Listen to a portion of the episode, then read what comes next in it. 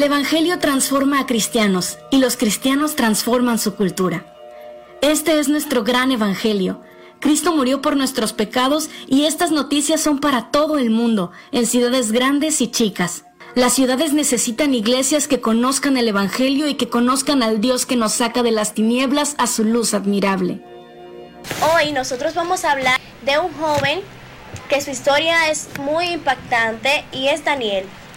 Vamos a hablar de este joven puesto que ha tenido unas cualidades y unas características que le han puesto en esta lista. Y yo quiero que leamos la palabra del Señor en el libro de Daniel, capítulo 2, verso 20, donde dice así en el nombre de Jesús. Y Daniel habló y dijo, sea bendito el nombre de Dios de siglos en siglos, porque suyos son el poder y la sabiduría. Bendito el nombre de Jesús. Alabado el nombre de Jesús. En los tiempos de Daniel, quien reinaba Babilonia era Nabucodonosor. El rey Nabucodonosor, Nabucodonosor en una ocasión sitió, aleluya, el lugar, la región de, de Jerusalén. Sitió este lugar y venció al rey de Judá, que era el rey Joacín en ese entonces. El Señor entregó en sus manos al rey de Judá y algunos utensilios de la casa del Señor. Y este hombre pues puso esos utensilios en el lugar donde se rendía culto a su Dios. Bendito el nombre de Jesús.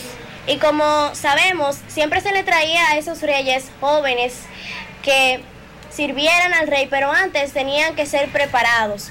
Bendito el nombre de Jesús. Y en una ocasión le dijo el rey Nabucodonosor al líder de los eunucos, que era, el rey, era Aspenas, el jefe de los eunucos en ese entonces, le dijo que trajese de los hijos de Israel, del linaje real de los príncipes, muchachos en quienes no hubiese tacha alguna, de buen parecer, enseñados en toda sabiduría, sabios en ciencia y de buen entendimiento.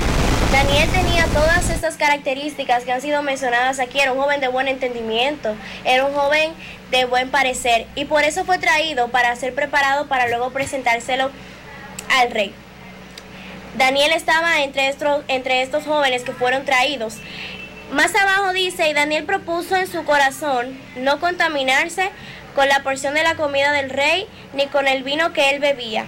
Pidió por tanto al jefe de los eunucos que no se le obligase a contaminarse. Daniel propuso en su corazón no contaminarse de nada de lo que hubiese en esa región, en esa provincia de Babilonia, puesto que en aquel entonces el rey siempre sacaba una porción de alimento de su vino, de lo que comía, para dársela a los muchachos. Había una situación muy difícil acá, porque si el jefe de los eunucos no le daba ese alimento que se le daba a cada joven, pues iba a tener problemas con el rey, puesto que él estaba desobedeciendo las órdenes del líder en aquel, en aquel entonces. Pero el Señor puso en gracia a Daniel delante de este hombre. Y Daniel le dice a este hombre que lo ponga a prueba durante 10 días. Bendito el nombre del Señor. Y este hombre le puso a prueba y cuando volvió en ese periodo de tiempo, se dio cuenta que Daniel estaba más robusto, que esos jóvenes que no se contaminaron, estaban más robustos, más fuertes y de mejor parecer que los demás jóvenes.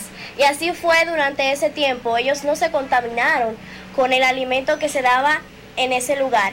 Y es impresionante porque quizá cualquier joven hubiese aceptado todas las leyes que había establecido este rey, pero Daniel se propuso no contaminarse de nada de lo que hubiese en ese lugar, porque su corazón ya estaba dispuesto, ya estaba preparado para el Señor. Y eso es importante en estos tiempos que nosotros sepamos cuál es nuestra posición y estemos firmes en ella.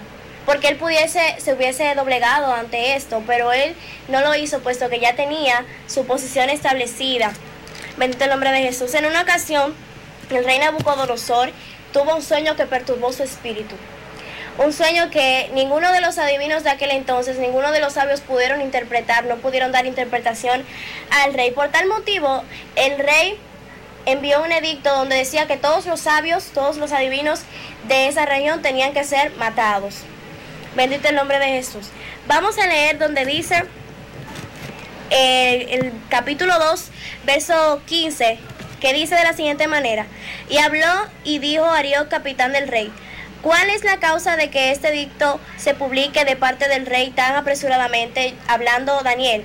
Entonces Arioc hizo saber a Daniel lo que había. Y Daniel entró y pidió al rey que le diese tiempo y que le mostraría la interpretación al rey. Luego se fue Daniel a casa e hizo saber lo que había a sus compañeros. Bendito el nombre de Jesús. Algo impresionante es que aquí, que dice que Daniel se fue y pidió misericordia, oró, se puso delante de la presencia del Señor para que Él le revelara este misterio de este sueño que había tenido el rey. Es importante que en todo lo que hagamos nosotros vayamos delante de la presencia del Señor, porque así como Daniel fue delante de la presencia de Dios para que Él revelara estos misterios, nosotros tenemos que ir delante de Dios cuando vayamos a hacer algo. Y es muy bonito porque Daniel no tomó la gloria para sí, no tomó la gloria, no se glorió, sino que él siempre le dio la gloria al Señor, diciéndole, sea bendito el nombre de Dios de siglos en siglos, porque suyos son el poder y la sabiduría. Daniel reconoció que la sabiduría y el poder pertenecían a Dios. Él pudiese haberse dado la gloria a él pero no lo hizo porque era un joven que ya tenía su corazón dispuesto para el Señor. Y esto es importante, que nosotros como jóvenes siempre pongamos al Señor en primer lugar en todo lo que vayamos a hacer. Daniel era un joven obediente, porque si usted se fija, Daniel no desobedeció ninguna de las leyes que el rey había impuesto, simplemente no se contaminó porque ya tenía una posición establecida, no cedió a las presiones que tenía o que implantaba esto. Porque si él hubiese aceptado esto, él ya no se sentía bien delante de la presencia de Dios, porque todo lo que hacía el rey Nabucodonosor era algo ilícito, ya que él servía a otro Dios que no era el Dios que servía Daniel. Pues la vida de Daniel es algo, es muy interesante, es una vida llena de, de, riesgos que corrió este joven. Porque si vemos más para adelante, vemos cuando fue echado en el pozo de los leones, vemos muchísimas cosas más que pasó Daniel es increíble y desafiante su vida. Y es una vida digna de imitar, porque él siempre ponía a Dios en alto y en primer lugar. Ante todas las situaciones difíciles que Daniel tuvo, eh, usted no vio que él se negó ni que negó a su Dios, sino que él seguía firme en su posición. Hasta el mismo Dios en el libro, aleluya, de Ezequiel, él menciona a Daniel, él da testimonio de Daniel. Él dice que si Daniel, Jacob y Noé estuviesen, eh, Daniel, Job y Noé estuviesen en la tierra, por ellos, ellos serían salvos por su justicia, porque fueron hombres justos delante de Dios.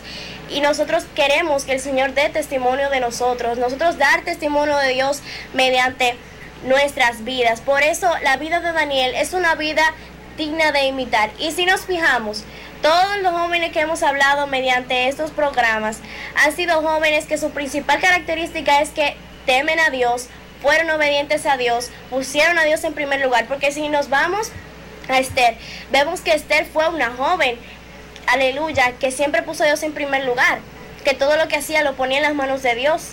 Si vemos a David, era un joven que puso a Dios en primer lugar porque Dios era el centro de su corazón. Si vemos a Esdras, siempre puso la palabra de Dios en alto, pese a todas las situaciones que pasaron. Y cuando vemos a Daniel, vemos otro ejemplo de que Dios era el centro de su vida y el centro de su corazón. Porque es importante que para tener una vida exitosa, nosotros como jóvenes tomemos la decisión de poner nuestro corazón a disposición de Dios, de poner nuestro corazón en las manos del Señor, porque si Él no hubiese puesto su corazón en manos de Dios, no se sabe que hubiese sido de Daniel y de sus compañeros. Aleluya. Porque así como Daniel hubieron otros jóvenes que no se contaminaron, que no se contaminaron de las cosas que había en aquella ciudad. Y nosotros como jóvenes tenemos que tomar este ejemplo ser siempre obedientes y sumisos, pero siempre mantener nuestra posición en el Señor. Y a ti que no has aceptado al Señor, yo te invito a que tú le aceptes y tomes esa decisión de aceptar a Dios, porque cuando tú tomas esa decisión, el Señor te ayuda a sobrepasar cada límite, cada obstáculo. Aleluya, porque fuese fácil para nosotros, porque vivimos en un mundo lleno de problemas y dificultades, un mundo que es controlado por las fuerzas del enemigo y sería para nosotros lícito estar justificados delante de Dios y decirles que tú no ves cómo está el mundo. Y vivir una vida así, a lo libre, al libertinaje. Pero cuando nosotros aceptamos al Señor en nuestro corazón, nosotros nos damos cuenta que sí se puede estar bien, que sí se puede hacer la voluntad de Dios, aunque hayan pruebas y dificultades y luchas, porque no todo es color de rosa. Pero cuando nosotros decidimos y tomamos esta decisión, el Señor nos ayuda, porque Dios puso gracia delante de los ojos del rey Nabucodonosor, puso gracia delante del jefe de los eunucos, puso gracia delante de los ojos de todos los príncipes y principales de esta ciudad. Hasta el rey Nabucodonosor tuvo que reconocer que el Dios de Daniel era un Dios verdadero. Aleluya. Porque cuando nosotros nos disponemos a hacer la voluntad de Dios, con sus fuerzas podemos, con nuestras fuerzas no, pero con las de Él podemos. Por eso yo te invito a que tú aceptes al Señor en tu corazón, a que tomes esa decisión firme de venir a los pies de Cristo y ser la voluntad del Señor.